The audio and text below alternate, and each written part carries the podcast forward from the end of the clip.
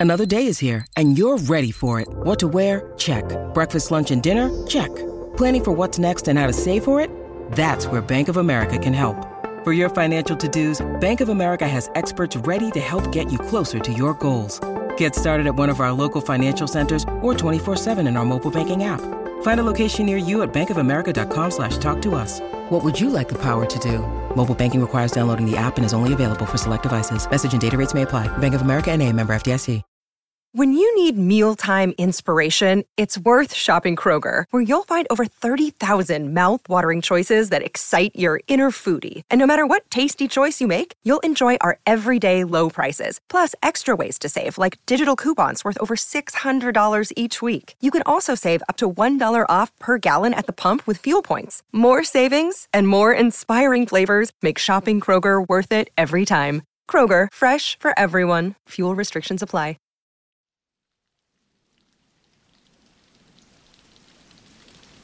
Hola de nuevo. ¿Cómo estás? Espero que muy bien. Cuando pensamos en el sistema solar, generalmente pensamos en el Sol y en unos pocos planetas. A veces tenemos en cuenta las distintas lunas, incluso los planetas enanos como Plutón o Ceres. Entre todos, estaríamos hablando de, a lo sumo, un par de cientos de cuerpos celestes que se nos vienen a la cabeza. Sin embargo, el sistema solar está formado por miles de millones de objetos más. Si te preguntas por la cifra exacta, no se sabe, y probablemente nunca se sepa, porque aparte de todos los mencionados anteriormente, nos quedan un sinfín de asteroides, meteoroides y cometas. La mayoría de estos cuerpos se encuentran orbitando al Sol de forma estable en el cinturón de asteroides, en el cinturón de Kuiper y en la nube de Oort, a los que además hay que sumar los llamados troyanos, que son asteroides que comparten órbita con algunos planetas, de los que por cierto ya hablaremos en otro audio.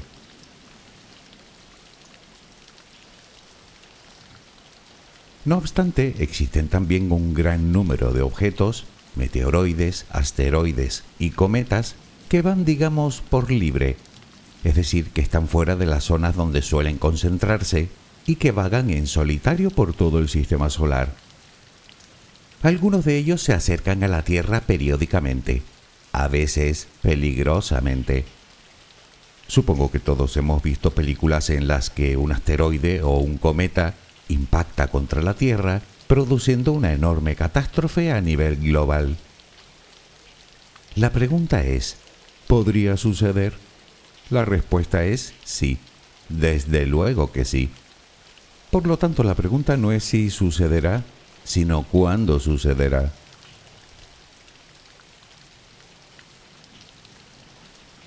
Hoy hablaremos de los llamados objetos cercanos a la Tierra, conocidos como NEOS por su acrónimo en inglés, Near Earth Objects.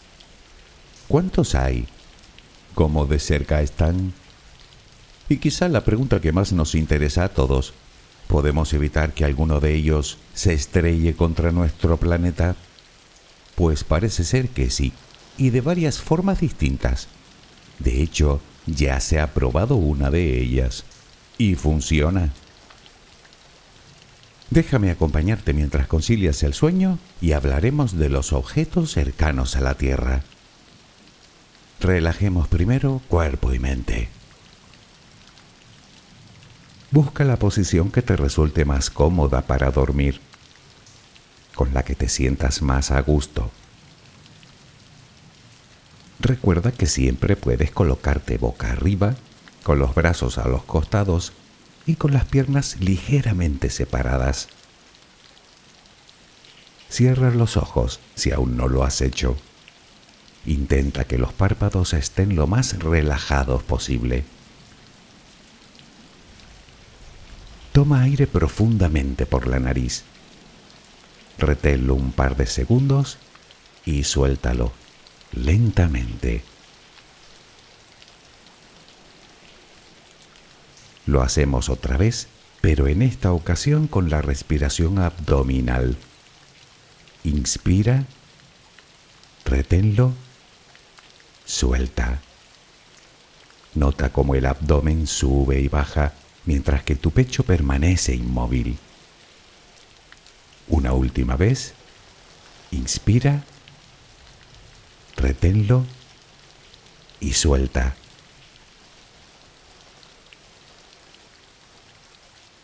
Ahora intenta visualizar el aire que inhalas como si fuera luz.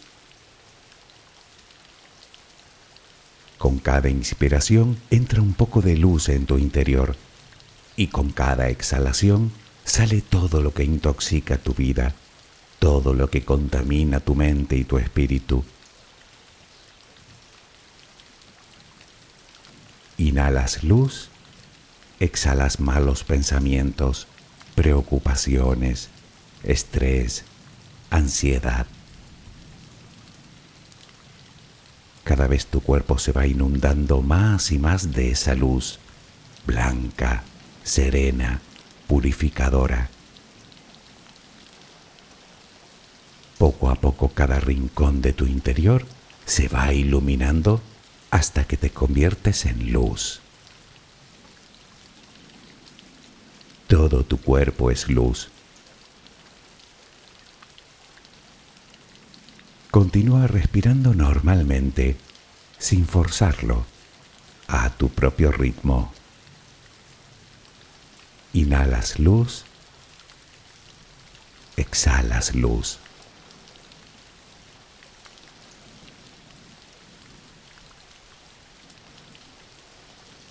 Ahora comenzaremos a relajar todo nuestro cuerpo. Empezamos por los pies. Nota cómo se relajan. El pie derecho. El pie izquierdo.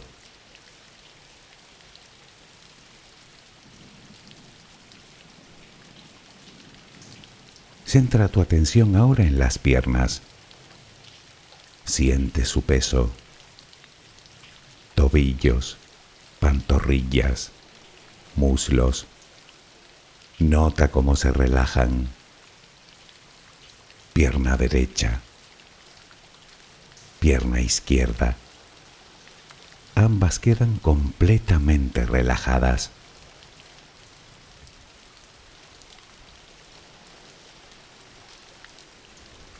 Toma conciencia de tu cadera. Sientes cómo se relaja cómo se relajan tus glúteos.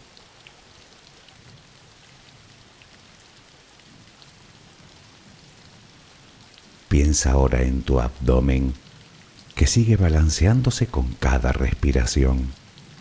Nota cómo se relaja también.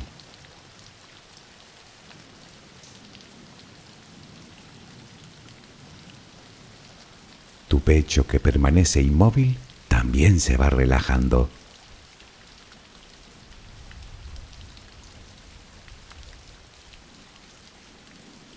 Siente ahora tu espalda. Sientes que cada vez pesa más y más. Desde la cadera hasta el cuello, todos los músculos de la espalda quedan completamente relajados. Notas como ya no hay tensión en ella.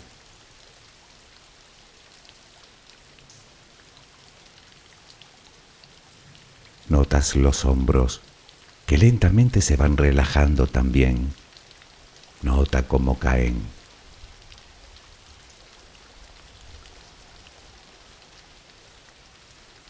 Presta atención ahora a los brazos.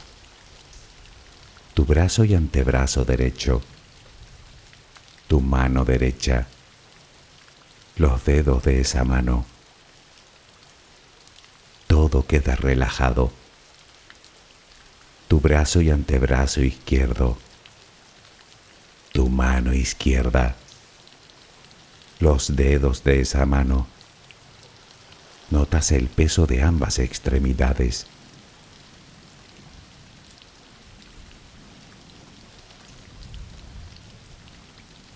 Dirigimos ahora nuestra atención al cuello.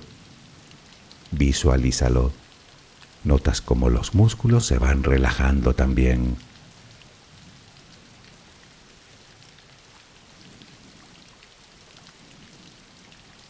La mandíbula, las mejillas, los labios, la frente, el cuero cabelludo. Todo queda completamente relajado.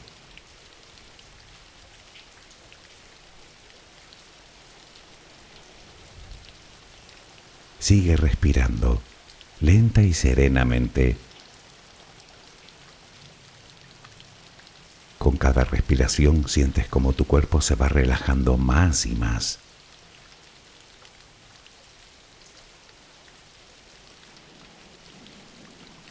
Siente cómo resplandeces de paz, de bondad, de gratitud, de calma, de compasión de amor. Continúa respirando suavemente. Recuerda que ahora eres luz. Solo respira tranquilamente.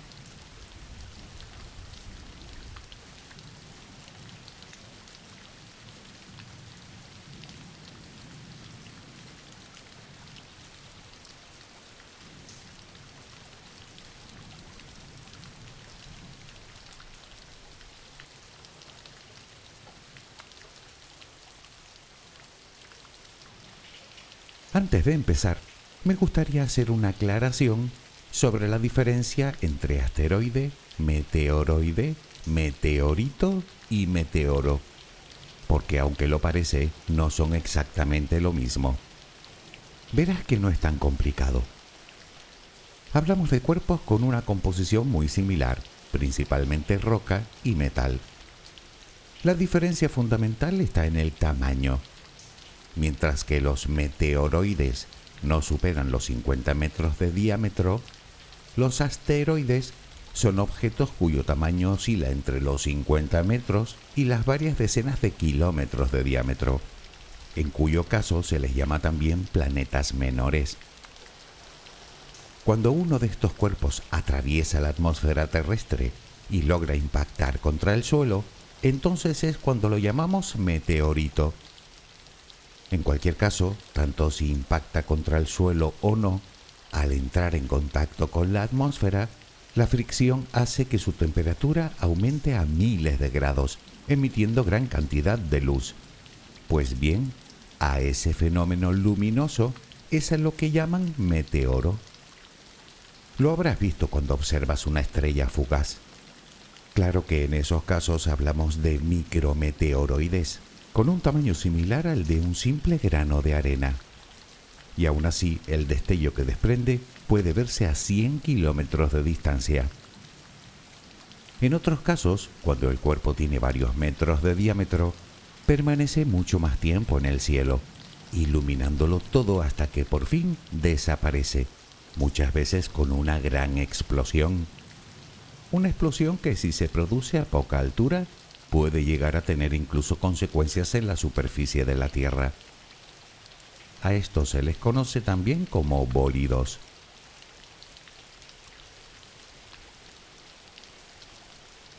En general, este tipo de fenómenos son bastante habituales y no suelen conllevar ningún riesgo para nosotros, en especial cuando hablamos de cuerpos pequeños, es decir, de meteoroides.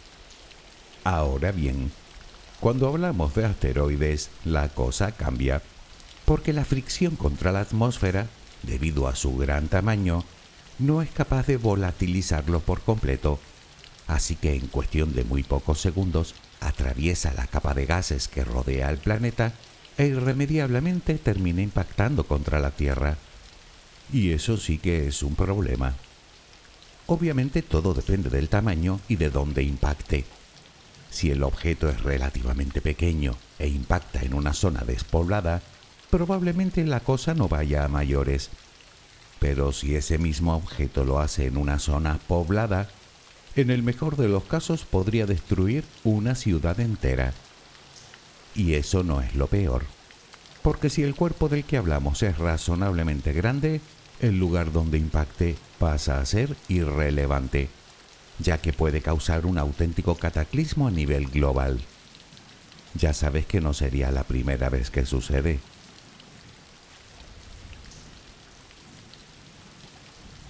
La prueba más evidente de un evento así la tenemos en el asteroide que impactó contra la Tierra hace alrededor de entre 65 y 66 millones de años. En ese caso hablamos de un cuerpo de entre 10 y 12 kilómetros de diámetro y causó la extinción de casi el 75% de toda la vida del planeta. Tal vez el tamaño no parezca tan elevado como para ocasionar una catástrofe de esa envergadura, pero el problema no es solo el tamaño, sino la energía con la que impacta. Hablamos de cientos, sino de miles de millones de bombas atómicas explotando todas a la vez. De hecho, el cráter que ocasionó, el cráter de Chicxulub, tiene un diámetro de nada menos que 180 kilómetros. Levantó tantos escombros que, según estiman los científicos, el Sol pudo ocultarse durante todo un año. Como es de esperar, primero perecen las plantas, después los herbívoros y por último los carnívoros. Y no hablamos solo de la vida en la tierra, sino en el mar, pues el fitoplancton, la base de la cadena alimentaria marina, necesita la luz solar para realizar la fotosíntesis. Así que desapareciendo esta, gran parte de la cadena alimentaria cae.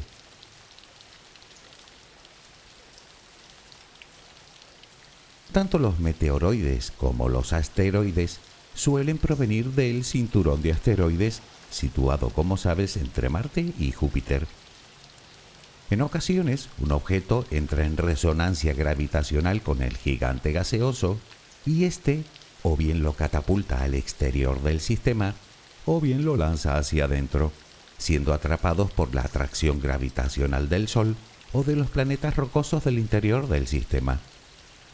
Estos cuerpos suelen adquirir órbitas bastante excéntricas, aunque también es verdad que no suelen durar más que unos pocos millones de años, pues o terminan engullidos por el Sol o acaban sus días colisionando con algún planeta del sistema solar interior.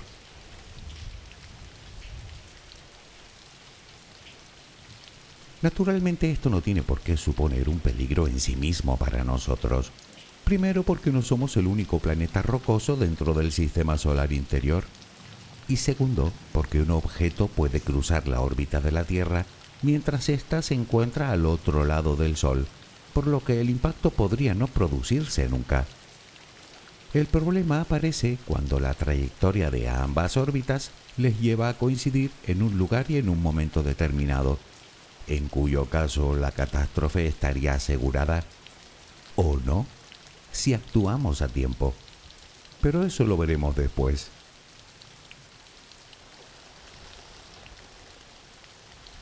No obstante, aún nos queda otro cuerpo más que podría impactar contra nosotros y que todavía no hemos mencionado, los cometas.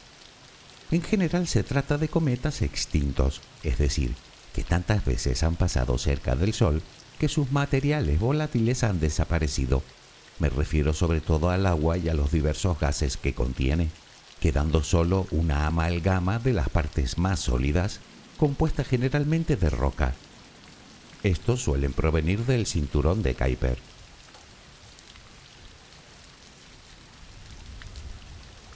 Como sabes, objetos de este tipo existen por miles, si no por millones en el sistema solar.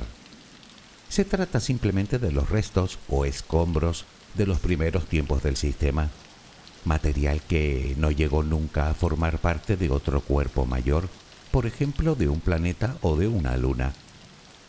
La mayoría orbitan muy lejos de nosotros y no representan un peligro para nuestro planeta. Por lo tanto, tenemos dos preguntas. La primera, ¿cuándo pueden ser considerados como objetos cercanos a la Tierra? y la segunda, cuando se consideran potencialmente peligrosos.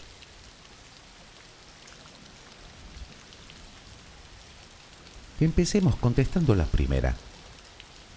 Desde un punto de vista puramente astronómico, se considera un neo, es decir, un objeto cercano a la Tierra, cualquier asteroide o cometa cuya distancia de mayor acercamiento al Sol es de 1,3 unidades astronómicas y su mayor acercamiento a la Tierra es de solo 0,3 unidades astronómicas. Como sabes, una unidad astronómica equivale a unos 150 millones de kilómetros, la distancia que separa la Tierra del Sol. Naturalmente aquí se incluyen no solo los que se encuentran cerca de la Tierra en estos momentos, sino los que se acercarán o cruzarán su órbita en algún momento futuro.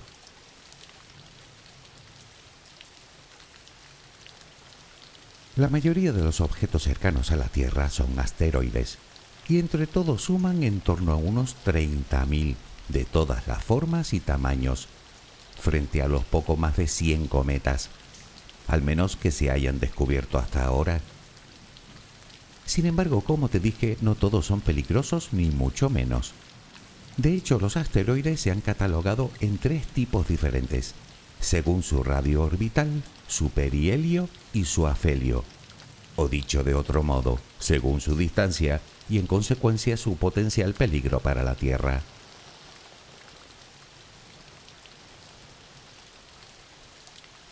Los que menos peligro entrañan son los asteroides a Amor.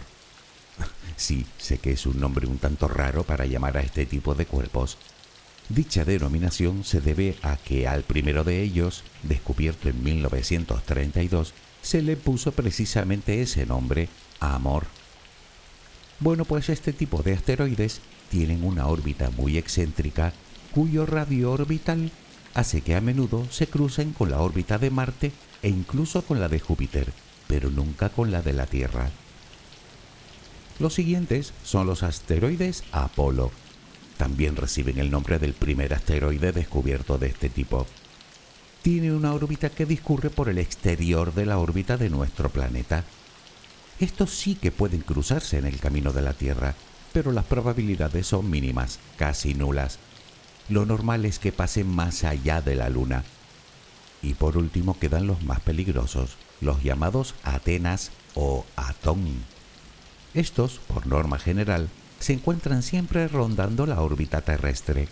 Sin duda, son estos los que más preocupan.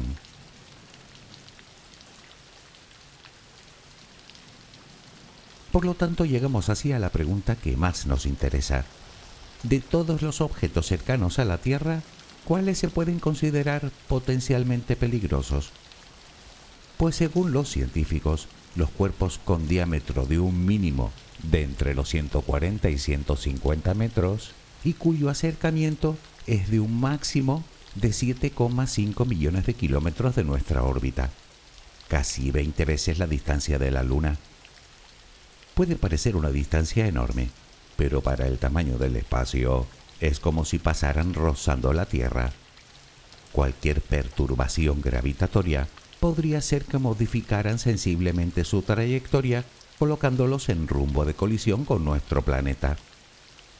Si te preguntas cuántos hay de este tipo, siento decir que en estos momentos se cuentan cerca de 1800. Aunque también es verdad que preocupantes, lo que se dice preocupantes, no son tantos.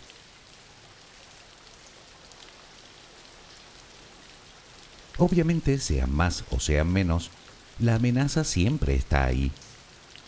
Por el momento, y teniendo en cuenta todos los catalogados hasta la fecha, no parece que ninguno vaya a colisionar contra nuestro planeta en un futuro cercano. El último que nos dio un susto tenía el tamaño de un rascacielos y pasó a una distancia equivalente a unas ocho veces la distancia que nos separa de la Luna. Aunque no lo parezca, eso es muy cerca. Hace de eso solo un par de años. Por lo tanto, respondamos a la pregunta de qué métodos tenemos para evitar una colisión importante.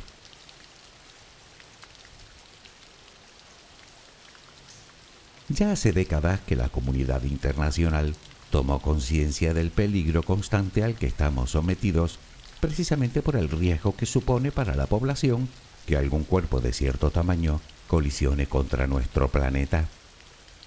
Desde hace tiempo se han puesto en marcha diversos estudios y programas con la intención de localizar estos objetos, para los cuales se han aportado importantes recursos e instrumentos de observación. De hecho, te asombraría saber la cantidad de gente, tanto profesionales como aficionados, que hoy en día están buscando y estudiando este tipo de cuerpos celestes. En el momento en el que se detecta uno nuevo, se le sigue la pista durante un tiempo para determinar su trayectoria y en base a esta su órbita. Calculando su órbita y velocidad, podremos conocer su ruta en un futuro y saber si representa un peligro para nosotros. Luego se determina su tamaño aproximado y su composición, normalmente basándonos en su albedo, es decir, en la cantidad de luz que refleja.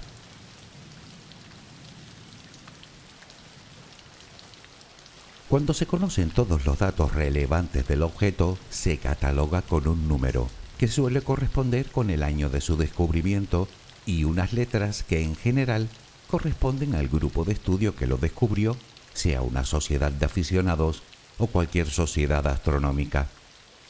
Aunque también se le puede acuñar un nombre, eso sí, un nombre que debe cumplir determinados requisitos. Por ejemplo, no debe exceder de los 16 caracteres no pueden ser nombres ofensivos ni de carácter comercial. Otro requisito es que el nombre se debe poder pronunciar en algún idioma. Además se prohíben los nombres de mascotas o de personajes relacionados con la política o con la actividad militar, a menos que lleven como mínimo 100 años de fallecidos. en fin, bastante curioso, ¿verdad?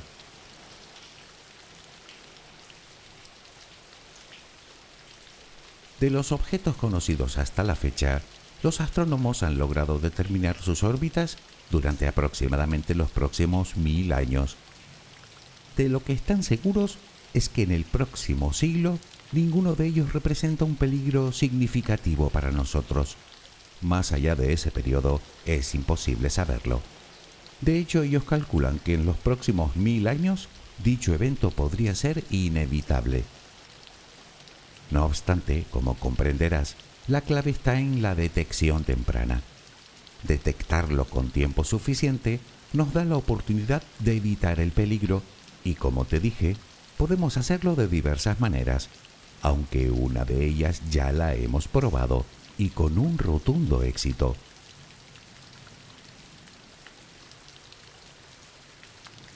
Analicemos el problema tenemos dos cuerpos en movimiento en rumbo de colisión.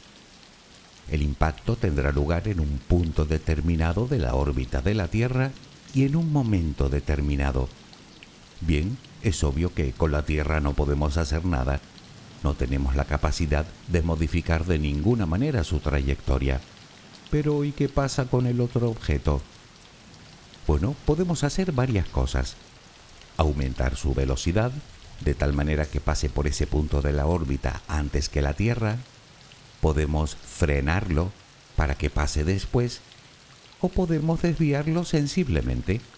En el transcurso de millones de kilómetros, una pequeña variación inicial supondría tal vez miles de kilómetros de diferencia en su trayectoria. Pues bien, de eso va el experimento que llevaron a cabo.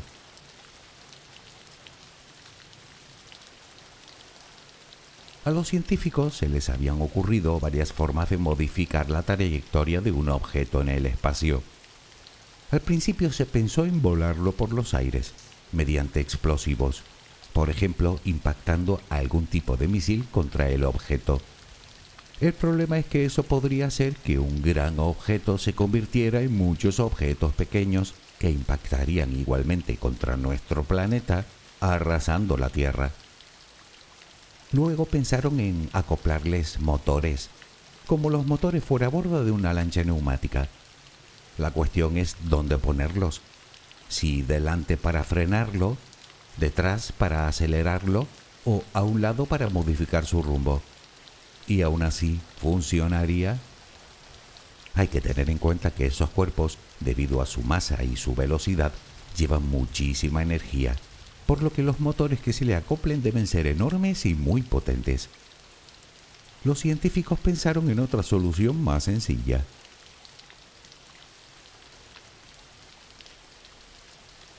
En 2022, la sonda espacial DART de la NASA logró desviar sensiblemente la trayectoria de un pequeño asteroide de 160 metros de diámetro llamado Dimorphos, satélite de otro mayor catalogado como Didymos de más de 700 metros. ¿Cómo lo hizo? Simple, impactando contra el objeto. Dicha sonda no era mayor que un frigorífico, pero impactó contra el asteroide a una velocidad superior a los 22.500 km por hora. La idea era modificar la órbita de Dimorphos con respecto a su compañero mayor, algo que no solo se logró, sino que dicha modificación fue mayor de lo esperado. ¿Por qué? Pues resulta que al impactar la sonda en la superficie de Dimorphos, creó una explosión que desplazó miles de toneladas de residuos al espacio, por lo que al impacto en sí mismo se le añadió la onda expansiva de dicha explosión, lo cual modificó aún más su órbita con respecto a su compañero.